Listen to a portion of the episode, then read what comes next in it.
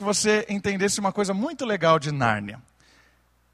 A feiticeira branca, ela congelou o mundo de Nárnia. E todas as criaturas de Nárnia, eles ansiavam pelo Natal. E em todo momento eles esperavam pela a luz natalina, os, os, os itens que lembravam o Natal. A, a história de Nárnia, congelada pela feiticeira branca, é uma história de esperança em meio à escuridão. E a analogia que C.S. Lewis faz é a esperança do calor em meio ao gelo. E a todo momento a esperança é que apareceria alguém que anunciaria o Natal. E a história de hoje, a história de hoje é cantada pelo pai de João Batista, que é alguém que esperava o Natal. Alguém que esperava, como em Nárnia, uma situação em que a, a, a terra estava assolada, desesperançosa, e de repente Deus, com a sua promessa, anuncia que haveria um Salvador, alguém que tiraria Nárnia do gelo. E na nossa história, que não é a história de Nárnia, alguém que tiraria a humanidade, a terra, da escuridão. Alguém que traria luz ao coração do homem escuro por causa do pecado. E essa é a história cantada aqui no Evangelho de Lucas, do, do versículo 67 do capítulo 1 até o versículo 80. Vamos lá? Se você já abriu, eu quero ler e quero que você preste atenção no cântico de Zacarias, que é o pai de João Batista, aquele que é o profeta que anunciaria o Natal, anunciaria a chegada do Salvador. Olha só que interessante versículo 67. Zacarias, seu pai, cheio do Espírito Santo, profetizou dizendo: Bendito seja o Senhor, Deus de Israel, porque visitou e redimiu o seu povo e nos suscitou plena e poderosa salvação na casa de Davi, seu servo, como prometera desde a antiguidade por boca dos seus santos profetas para nos libertar dos nossos inimigos e das mãos de todos os que nos odeiam, para usar de misericórdia com os nossos pais e lembrar-se da sua santa aliança e do juramento que fez a Abraão, nosso pai, de conceder-nos que, livres das mãos de inimigos, o adorássemos sem temor, em santidade e justiça perante ele todos os nossos dias. Tu, menino, serás chamado profeta do Altíssimo, porque precederás o Senhor, preparando-lhes o caminho, para dar ao seu povo conhecimento da salvação, no redimi-lo dos seus pecados, graças à entranhável misericórdia do nosso Deus, pela qual nos visitará o sol nascente das alturas, para iluminar os que jazem nas trevas e na sombra da morte e dirigir os nossos pés pelo caminho da paz. O menino crescia e se fortalecia em espírito, e viveu nos desertos até o dia em que havia de manifestar-se a Israel. João Batista, como já disse hoje, é o último profeta. É aquele que precedia a chegada do Messias, aquele que anunciaria o Cordeiro de Deus. E a história de João Batista é a história desde criança, desde o ventre, próximo de Jesus. E a história de João Batista conta também a história do Natal. Por quê? Porque aqui o Natal, que é o presente de Deus, começa a ser anunciado a partir de uma aliança. Olha que interessante. Um Natal de aliança. Por quê? Porque Deus é um Deus de aliança. E lá atrás tem uma aliança, a aliança do arco-íris, que é a esperança de um Deus que protege a sua criação. É? E olha só que interessante: o menino Deus é uma promessa antiga. Você viu isso no texto bíblico? Ele diz ali no versículo ah, 72: para usar de misericórdia com os nossos pais e lembrar-se da sua aliança. O que isso quer dizer? O que Zacarias está cantando, ele está cantando a respeito da resposta de Deus ao desespero humano. Olha lá, apesar de toda a rebeldia da humanidade, a resposta de Deus foi de esperança e salvação. O Senhor fez uma aliança com o seu povo e prometeu desde os tempos antigos o Natal como presente. Queridos, a história do Natal não começa no nascimento de Jesus. A história do Natal começa com Adão e Eva, a primeira aliança bíblica, a primeira aliança redentiva, aliança de perdão, aliança de misericórdia, aliança de esperança. Que aliança é essa? É a aliança que Deus revela a Adão logo após ele ter pecado. A aliança que Deus proveria salvação. A aliança que Deus traria o nascimento, o Natal, a resposta de um Deus salvador para um homem rebelde. Isso está em Gênesis 3,15 a aliança redentiva, a aliança da graça. Apesar da humanidade ter sido rebelde contra Deus, apesar de Adão e Eva não quererem ter uma intimidade com o Senhor, quererem ser os donos do jardim e não os administradores, apesar da rebeldia humana, Deus se revela um Deus de esperança, um Deus de aliança, um Deus de Natal, de nascimento do Salvador. Lá, lá no começo. Então a história de Jesus, a história do menino Deus, começa como uma resposta de salvação. E aí vai ganhando significância maior, como já aprendemos hoje também no culto. As promessas do Antigo Testamento, elas vão ganhando uma significância maior a partir do progresso da revelação. Quanto mais Deus se revela, quanto mais Deus se apresenta ao homem, mais a história vai ganhando cores, mais a história vai sendo construída.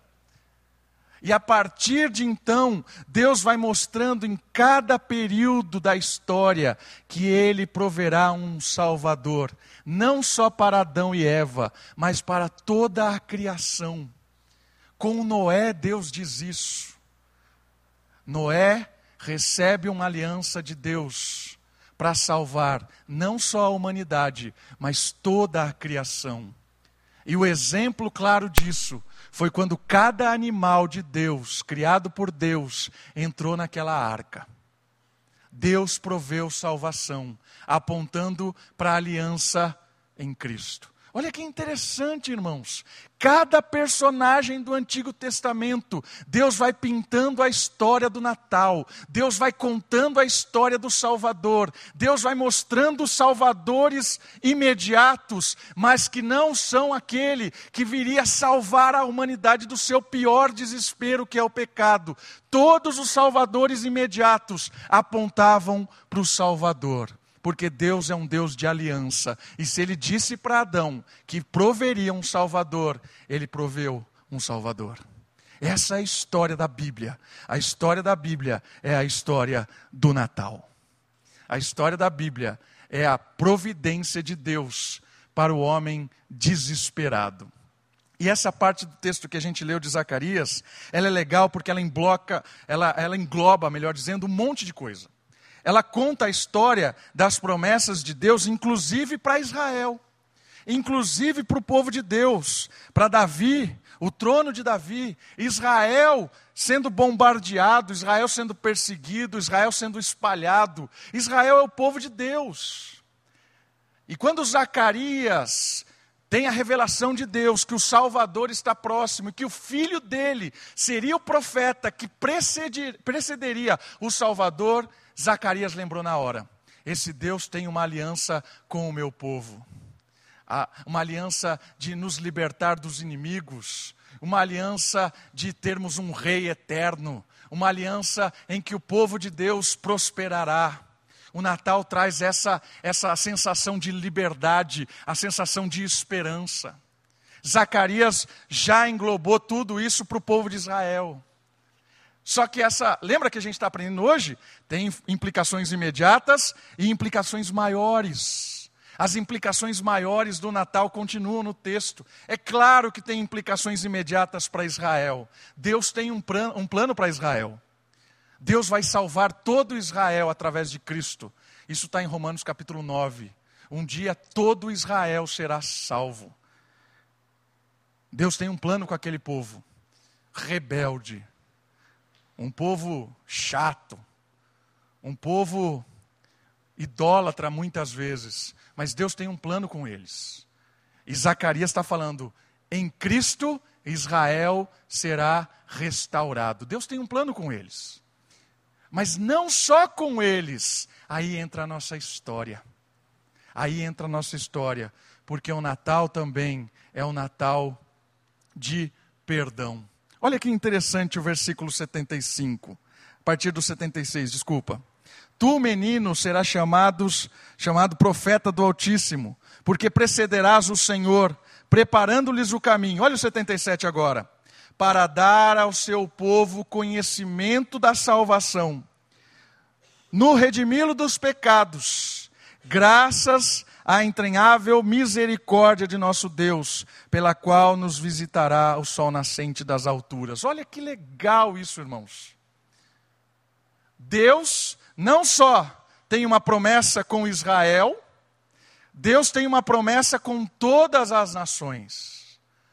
Porque Deus veio para salvar povos de todas as nações.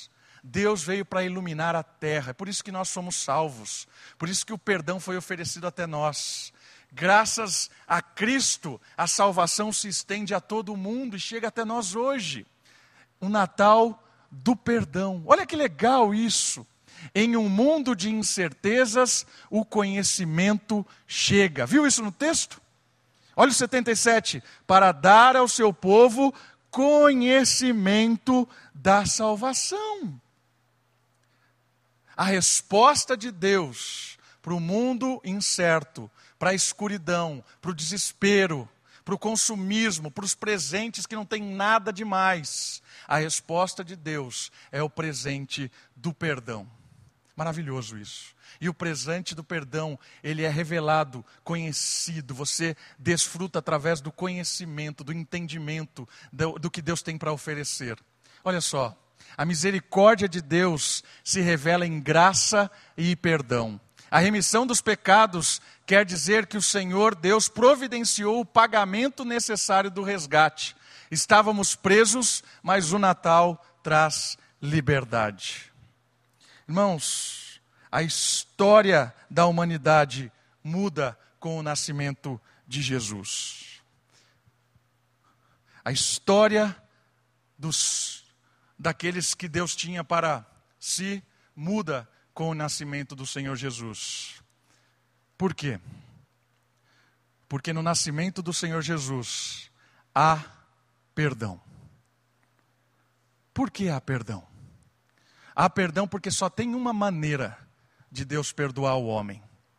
Qual é a única maneira de Deus perdoar o homem? Quando o homem pagar a sua dívida para com Deus.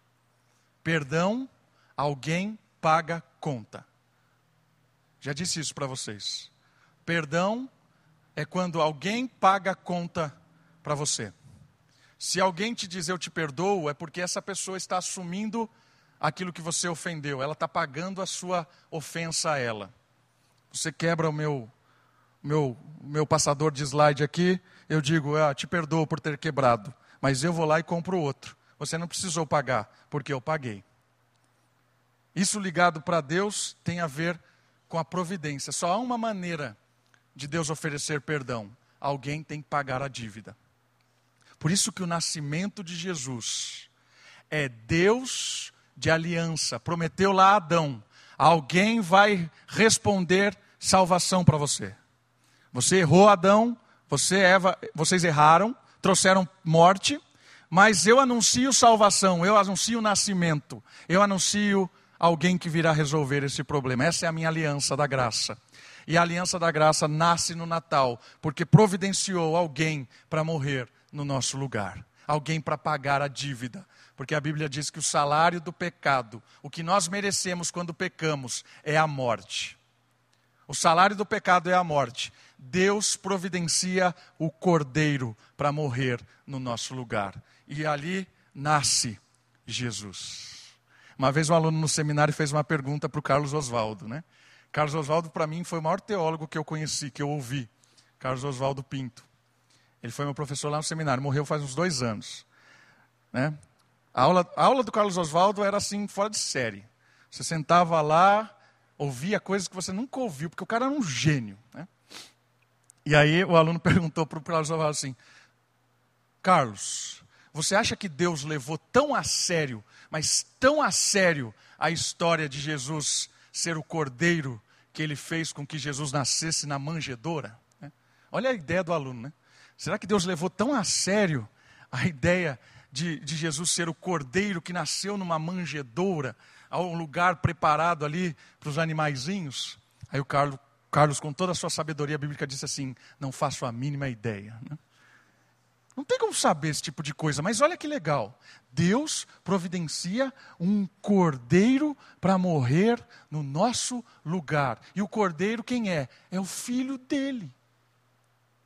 O Natal é a esperança para o homem, porque Deus resolveu morrer. Só que não é só isso. Jesus não veio só para morrer. Jesus veio para cumprir a lei de Deus. Por isso que Jesus cresceu em obediência, em honra, em respeito, Jesus crescia em graça, em conhecimento, em sabedoria. Jesus aprendeu o que era o sofrimento através da sua, da, da sua obediência. Hebreus capítulo 5, versículo 8. A história do nascimento de Jesus e do seu crescimento é de um ser humano perfeito. Tudo aquilo que Adão perdeu e Eva perderam por causa da sua desobediência, Jesus conquista por causa da sua obediência, da história de Cristo. Jesus não merecia morrer, porque ele foi um ser humano perfeito, desde o nascimento até a sua decisão de morrer. Jesus morreu por causa de mim e de você, que é eleito dele. Jesus morreu por causa da humanidade. Jesus morreu para salvar aqueles que iam crer. Olha que legal isso. A história do nascimento de Jesus é o brilho de Deus de perdão. Só Jesus poderia morrer no nosso lugar, porque ele não tinha pecado. Todo aquele que peca merece a morte. Jesus não pecou, não merecia morrer. Porque ele morreu? Morreu para me substituir e te substituir na cruz.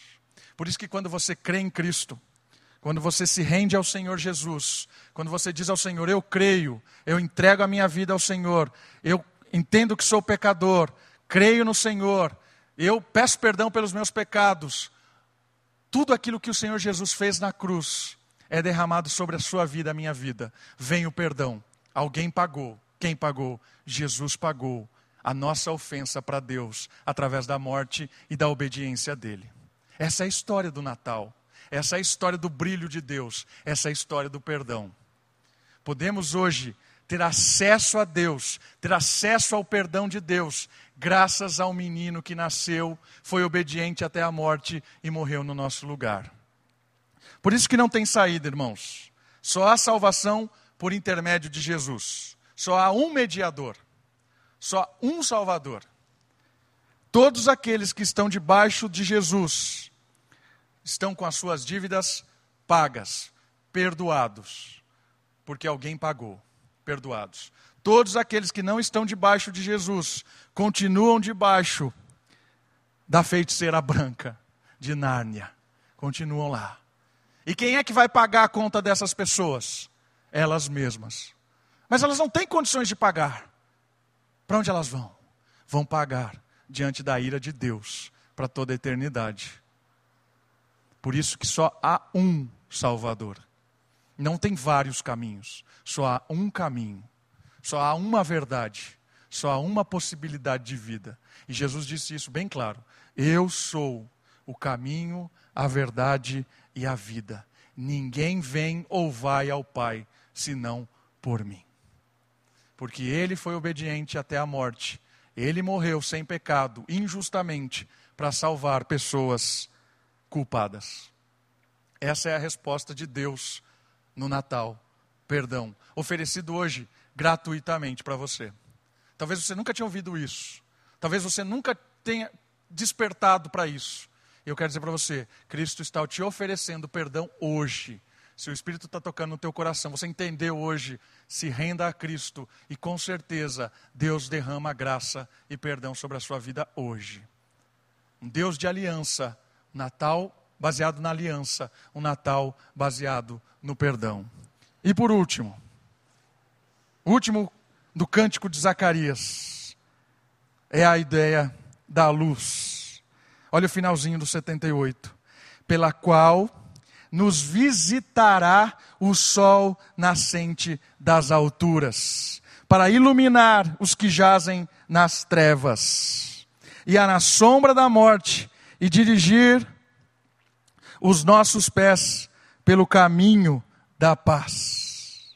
Esse é o Senhor Jesus, porque o Natal é o Natal de um novo dia, Natal em que a luz nasce.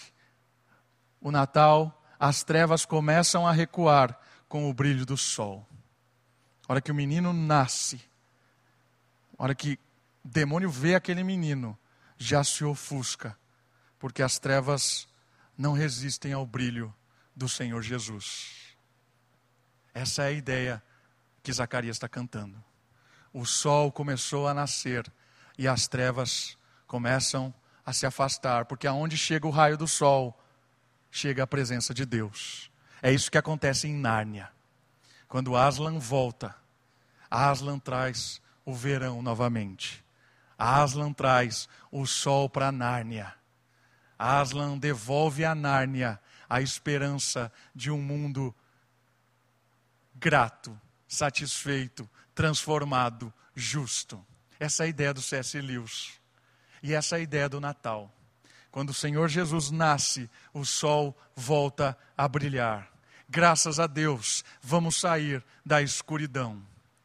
Vamos sair do desespero. Graças a Deus, o dia está chegando. Essa é ideia do Natal. O Natal anuncia a chegada da luz. O Natal celebra o presente de Deus de um recomeço vivo e eterno. O Natal nos mostra um Deus presente que se revela em acolhimento e restauração. Irmãos, essa história do Natal, ela é fabulosa. Porque é a história que continua iluminando.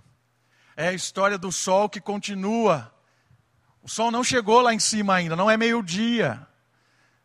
Porque quando for meio-dia, é onde o sol brilha eternamente e o reino de Deus está completamente iluminado na sua criação. Não é meio-dia ainda, mas está quase. Estamos lá, o sol está subindo. E quem é o sol? O sol é Cristo.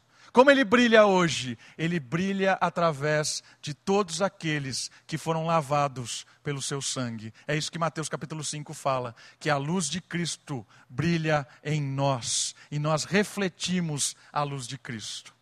Essa é a importância de vivermos na esperança do Natal. Essa é a importância de vivermos à luz de Cristo. Porque quando nós saímos daqui, nós estamos brilhando aqui com filhos de Deus. Mas quando nós saímos, nós levamos a luz de Cristo para nossa casa. Nós levamos a luz de Cristo para o nosso trabalho, para a escola, para a faculdade. Onde quer que Deus te leve, você leva a luz de Cristo. Você leva o Natal, o nascimento da esperança. O presente de Deus é o Natal. Querido, não se esqueça disso. O presente de Deus é uma aliança como resposta ao pecado. O presente de Deus é o perdão para todo aquele que crê, porque o Natal é o nascimento do Deus homem que obedeceu e morreu por nós. O Natal é o dia, é o iluminar do mundo. E o novo céu e a nova terra é quando toda a terra está repleta do conhecimento de Deus. Isso é o céu, conhecer mais e mais de Deus. E como é que nós conhecemos a Deus? Através de Cristo, através da palavra. E como é que nós fazemos o mundo conhecer? Quando nós anunciamos Cristo e vivemos à luz da palavra. Projeto de Deus é que nós sejamos reflexos do sol de Cristo neste mundo.